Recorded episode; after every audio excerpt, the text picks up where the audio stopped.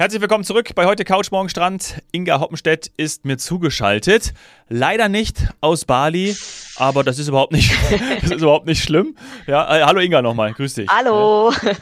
Ja, wir waren in unserer ersten Folge diese Woche ähm, in dem Geheimtipp Taiwan unterwegs. Äh, wirklich völlig begeistert, hört da gerne rein. Ja. Jetzt bist du dann weitergeflogen von Taipei nach Denpasar und das war schon ein echtes Highlight? Ja, total. also das war wirklich lustig, nicht nur für mich, der für irgendwelchen Blödsinn immer sehr zu haben ist, aber der Flieger von der Eva Air von Taipei nach, äh, nach Bali war ein Hello Kitty Flieger. Nein! Und äh, ich meine, Hello Kitty ist in Asien echt noch äh, ein Thema und was uns halt alle echt begeistert hat, das haben die echt durchgezogen, das Thema. Ne? Also nicht nur, dass, dass der Flieger von außen irgendwie Hello Kitty drauf hat. Nein, du hast auch schon eine Hello Kitty Bordkarte bekommen mit den ganzen Figuren drauf. Ähm, der Gepäckanhänger äh, ist dann auch schon mit äh, Hello Kitty und sowas drauf. Ähm, die Stewardessen haben im Flieger ähm, zwar grüne Schürzen und ähm, Halstücher um, aber auch mit Hello Kitty drauf. Das Sicherheitsvideo ist Hello Kitty. Ähm, die Spucktüte, ähm, das Besteck, also der Plastikbesteck mit Hello Kitty äh, drauf. Servietten, Sets, Kartenspiele haben wir gekriegt. Alles Hello Kitty. Krass. Das ist völlig Das volle Programm. Das volle Programm. das volle Programm. Und Ja. das hat uns also schon irgendwie begeistert, das hat schon irgendwie Spaß gemacht. Auch die, die keine Hello Kitty Fans sind oder sowas. Ähm, das war schon auch äh, äh, Taipei Airport, ähm, da waren teilweise so auch das Gate Hello Kitty mäßig wie Hello Kitty Bus Stop und all sowas. Also das hat- das ziehen die echt durch und war witzig. Die eine, ähm, ich habe das irgendwie verpasst, wobei ich hatte da auf dem Rückflug äh, ein bisschen länger äh, Aufenthalt ähm, in, ähm, in, in München, habe mein Gepäck dann wiedergeholt, bevor ich weiter nach Zürich bin. Aber haben einige durchgecheckt und kannst dir dann aber auch später dann, ich weiß, ich bin schon fast wieder auf dem Rückflug hier, aber äh, kannst dir dann vorstellen, wie die Leute geguckt haben, wenn du bei der Lufthansa in München eingecheckt hast, äh, beim Boarding und eine Hello Kitty äh, Bordkarte hast. Ne? Das ist natürlich. Ich wollte gerade sagen, das ist ja dann auch eine Nummer, die einfach nicht nur mal so für äh, zwei Wochen ist, sondern das ziehen die wahrscheinlich schon seit längerem durch, oder? Also Ja. ist jetzt nicht eine Nummer, die, äh, also schon auf, auf einen längeren Zeitraum angelegt, sagen wir, oder für immer. Ja, Ja, vor der, also- vor der Pandemie war tatsächlich der, der Flieger ab, äh, ab Wien, Wien Taipei, das war auch der Hello Kitty Flieger. Und den Ah, haben sie, okay. glaube ich, aber nicht mehr. Jetzt haben sie den anscheinend da irgendwie in Asien unterwegs. Also es war beide Strecken Hello Kitty und beide Strecken äh, mega lustig, mega unterhaltsam und ähm, der ein oder andere hat sich noch hat am ersten, beim ersten Flug äh, keine Hello Kitty Bordkarte gehabt, sondern eine normale, hat er dann in der Lounge umtauschen lassen. Also weil, Ja. Entschuldigung, Hello Kitty, das, Ah, ja. das, das musste dann sein. Das wird ja eingerahmt zu Hause, das muss ja, muss ja ein Erinnerungsstück. Ich sag dir. Von äh, Instagram oder ich weiß nicht was alles, äh, mal ganz abgesehen äh, oder im Status sowas, aber das hat natürlich, das, Ja. die fiel echt auf. Nicht nur Also- wegen dem rosa Hintergrund, sondern wegen allen Figuren da irgendwie drauf. Das war schon witzig. Ja, wie clever. Also direkt wieder eine Abverkaufs, äh, Abverkaufsmöglichkeit, um da So zu sagen, ich will aus. unbedingt mit diesem Flieger unterwegs sein. Ja, Ah, ja, ja. ja, ja, ja. Ja Du gut. brauchtest, du brauchtest also eigentlich gar äh, eigentlich war, du konntest eigentlich schon wieder direkt da zurückfliegen, weil das war schon alles, war schon das Highlight und Nein, nein, äh, nein, nein, nein, nein, nein, nein, nein, nein, nein, nein, nein, nein, nein. Um Gottes Willen. Bali! Ah! Äh, ja, ähm, wir haben ja auch schon häufiger privat gesprochen, so nach den Aufnahmen, wo ich gesagt habe, äh, mir fehlt ja Bali noch und ich hatte es ja gebucht ähm, 2020 und dann, ja, leider ähm, ist da nichts draus geworden. Das heißt, es Jetzt sind steht bei mir auch 23. Mhm. Ja, ja, jetzt, äh, ja, ja, jetzt, jetzt, jetzt habe ich ja den Hinweis. Also jetzt weiß ich ja, ich fliege über Taipei ein, gehe dann rüber Ja. und äh, das ist ja eine perfekter, perfekte Route. Hat sich denn, ich will jetzt nicht die Frage stellen, hat sich jetzt Bali verändert, äh, auch gerade so nach der Pandemie, da sind wir ja schon längst drüber hinweg. Aber Ja. ähm, so dieses, also man hat ja schon von Bali auch öfters gehört, dass es dass es sich wandelt, dass es wandelbar ist, weil es auf, aufgrund der vielen, der, der hohen Nachfrage, der vielen Touristen, die dort sind, viele auch, die dort hingehen, ob es jetzt digitale Nomaden sind und einfach Menschen, die einfach diesen Lifestyle mögen an Bali, das weiß man ja mittlerweile. Ähm, Das hat natürlich auch, haben wir auch schon oft drüber gesprochen, äh, oder führt natürlich dazu auch, dass sich das Bild ab und zu mal so ein bisschen ändert. Ne? Hast du das irgendwie wahrgenommen? Du warst ja jetzt schon sehr häufig in Bali. Ähm, ist da irgendwie sowas feststellbar für dich oder ist es einfach noch dein Bali und es ändert sich einfach dahingehend, dass viele Orte auch neu erschlossen werden, ob es jetzt äh, Canggu ist oder was auch immer, ähm, Lombok, ne? Also viele Fragen, ähm, schieß los und äh, vielleicht erstmal so, hat sich, hat sich das wieder gut angefühlt, auf Bali zu sein? Total. Also äh, das ist immer äh, cool, immer spannend und tatsächlich reden wir auch eigentlich gar nicht von Bali, sondern wirklich, wie du es jetzt hier gesagt hast, äh, äh, oder ähm, es ist Canggu, äh, wie auch immer mhm. die ganzen Ecken heißen, ähm, mhm. weil das macht einen riesen Unterschied auf Bali und ich denke, da ist im Moment eigentlich so, wo sich das Bild eher wandelt, dass einfach verschiedene Ecken, die vorher nicht so auf dem Schirm waren, jetzt präsent sind und jetzt einfach auch boomen. Also dass, mhm. dass ein U-Boot voll ist, ähm, brauche ich ja. dir nicht erzählen. Das war schon vor der Pandemie. Ähm, das hat dem keinen Abbruch getan, auch wenn dieser, die haben jetzt diesen Nachtmarkt da irgendwie neu gebaut, diesen Markt da mitten im Zentrum. Ja. Das hätten sie sich jetzt irgendwie sparen können, architektonisch, muss ich jetzt mal sagen. Das war letzte Mal, war das noch im Bau, das war jetzt mal auf. Das ist ja mal ein hässlicher Bau, der eigentlich da gar nicht rein. Mhm. Aber drumherum ähm, immer noch mega schön. Ja, man ist nicht allein in U-Boot. Ja, U-Boot ist voll, aber äh, ja, U-Boot ist auch immer noch ein, äh, ein Stopp äh, wert ähm, for a reason, sage ich jetzt. Ne?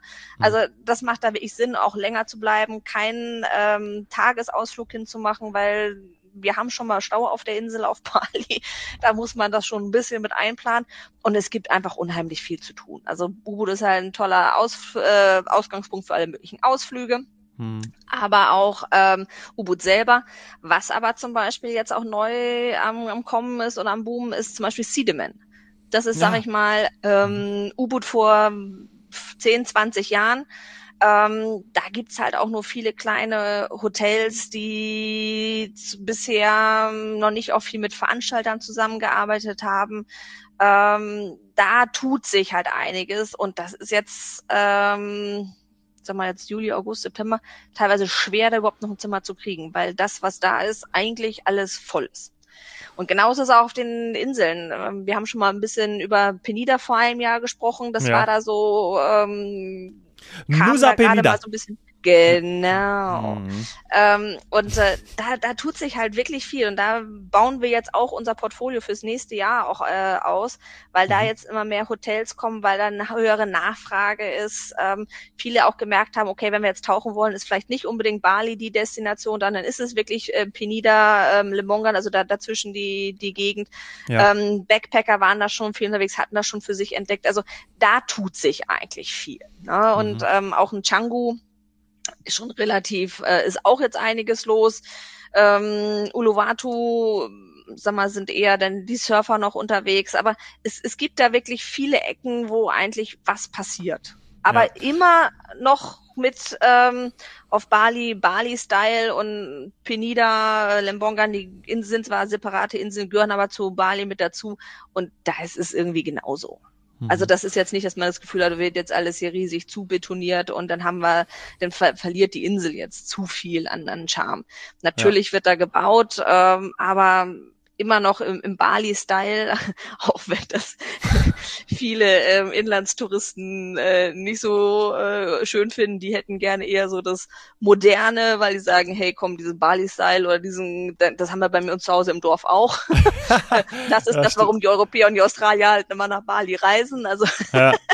von daher hat man so von, von beiden Seiten dann irgendwie was. Ne? Aber ja, äh. nein, passiert viel. Aber es, es macht Spaß, das, das zu ich, sehen und ja, ich wollte das auch gerade sagen. Also genau dieser Wandel ist ja auch, ich wollte es auch absolut positiv ausdrücken, ähm, ja. weil genau das darf man eben dann nicht vergessen, ne? dass man irgendwie sagt, okay, äh, das ist halt eine wunderschöne Insel. Ich möchte den Vergleich jetzt nicht zu Mallorca ziehen, ähm, ähm, aber dennoch, Mallorca ist ja zum Beispiel auch eine ja. Mega-Insel, wunderschön und deshalb natürlich so nachgefragt. Bedeutet ja nicht, ja. dass auf einmal sagt so, oh, da sind so viele Touristen, Overtourism. Ist ja bei Bali ja. auch immer ein Thema gewesen. Wasserversorgung, worüber wir schon in den letzten Folgen, wenn du da warst und wir über Bali gesprochen haben, jedes Mal diskutiert haben. Aber das Schöne ist ja, dass man dafür Lösungen finden kann. Ne? Und dass sich einfach die Gegend dann auch entwickelt.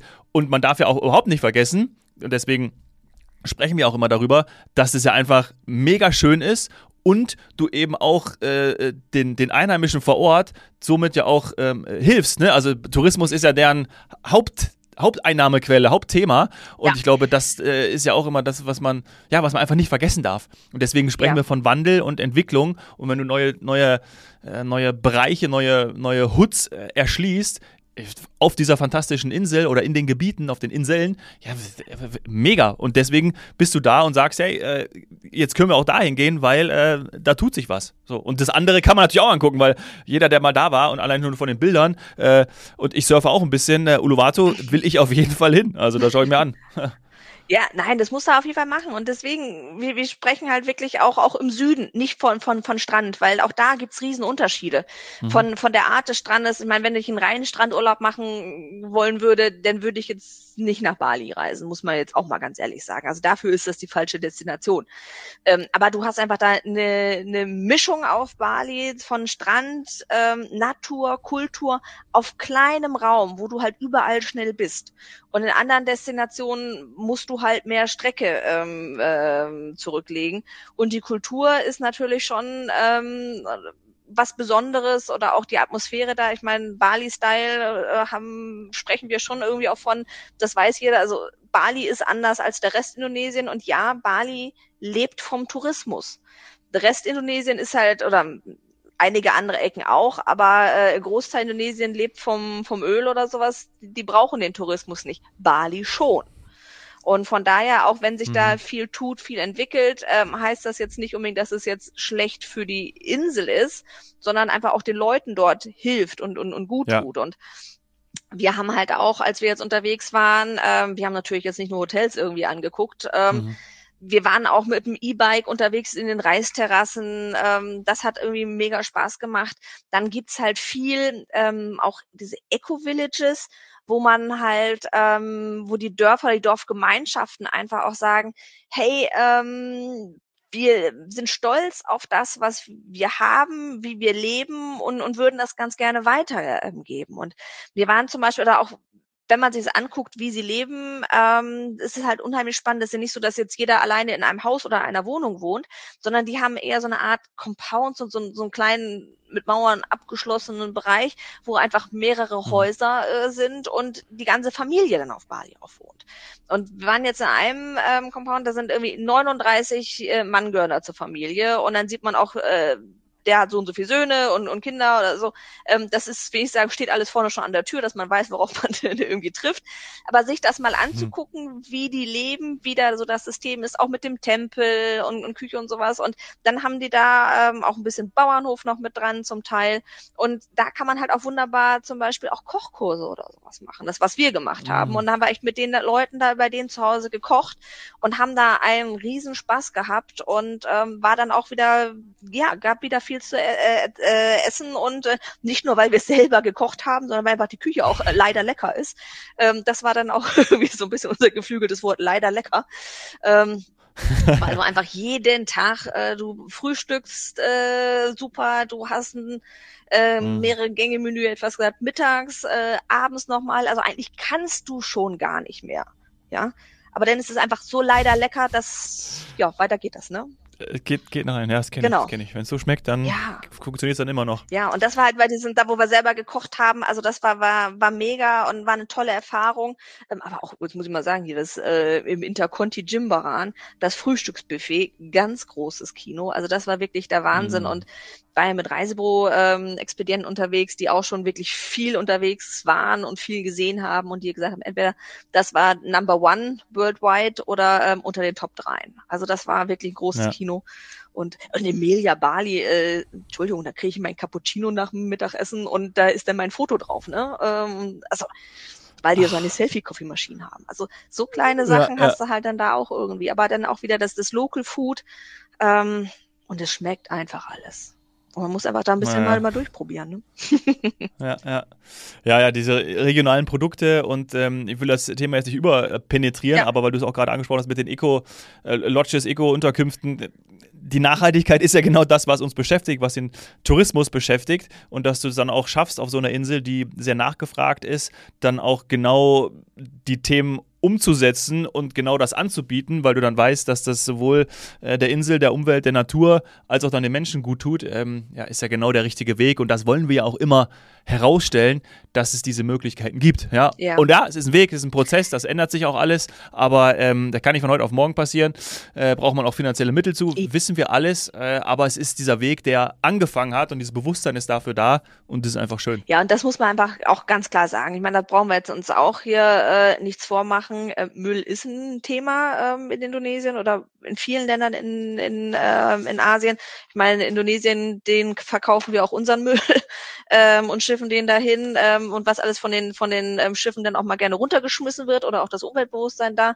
Ähm, das Mhm. ist in einigen Ecken ausgeprägter als in anderen, aber man arbeitet dran, man ist unterwegs, aber auch gerade die Hotels, die haben dann ganz, sind da ganz anders sensibilisiert für und ähm, sensibilisieren aber auch ihre Mitarbeiter dafür. Aber es ist halt, ähm, wir sind hier in einer Gesellschaft, wo wir einfach schon lange mit Mülltrennung zu tun haben und mehr damit aufwachsen.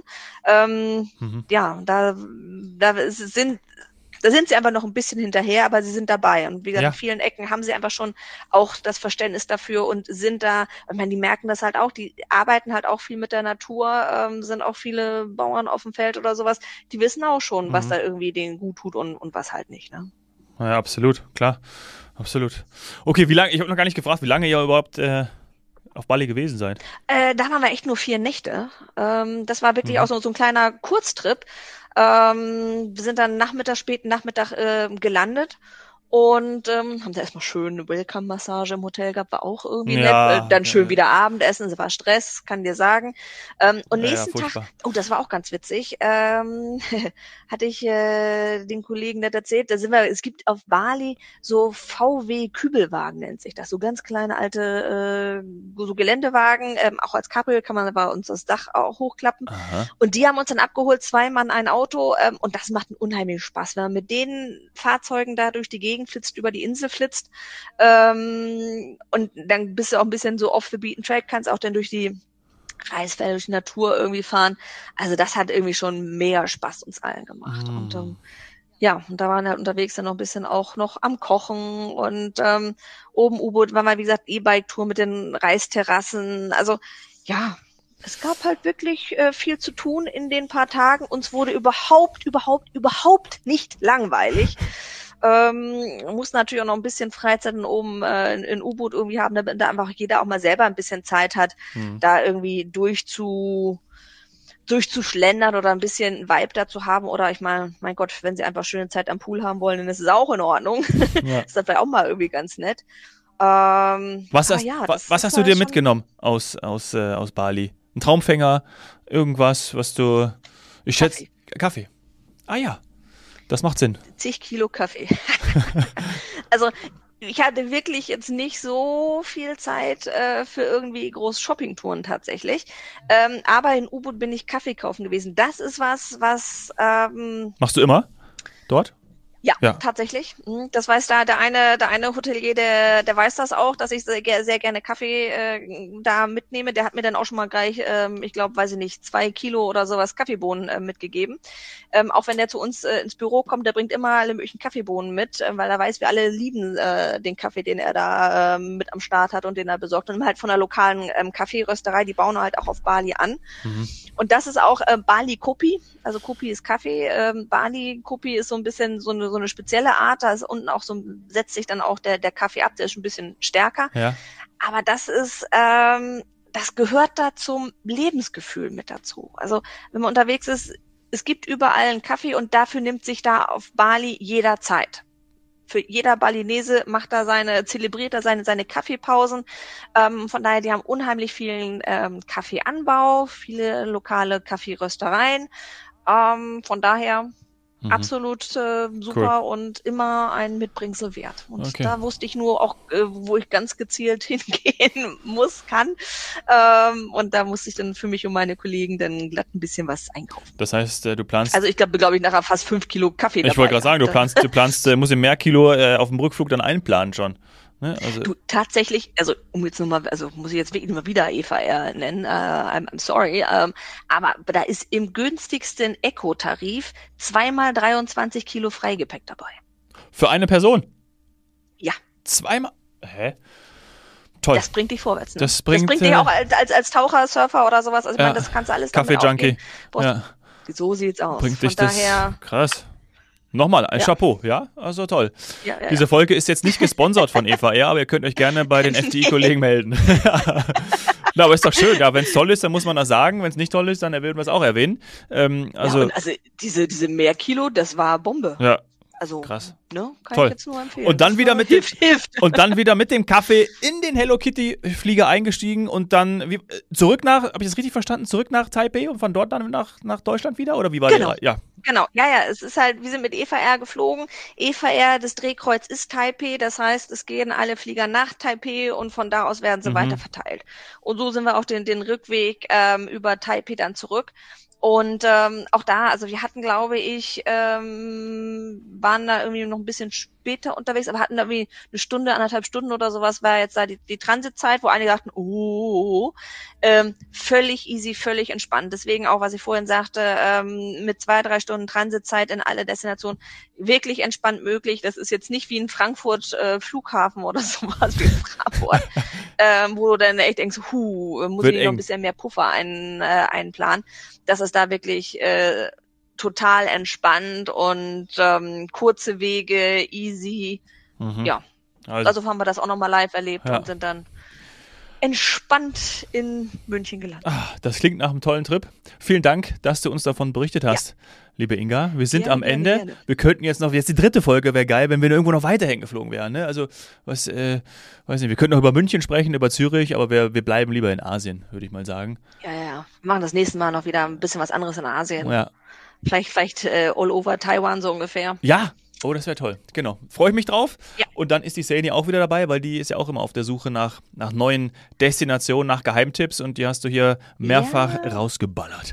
Also, Ja, bis bald, Inga. vielen, vielen Dank. Tschüss. gerne. Bis dann. Ciao. Ciao.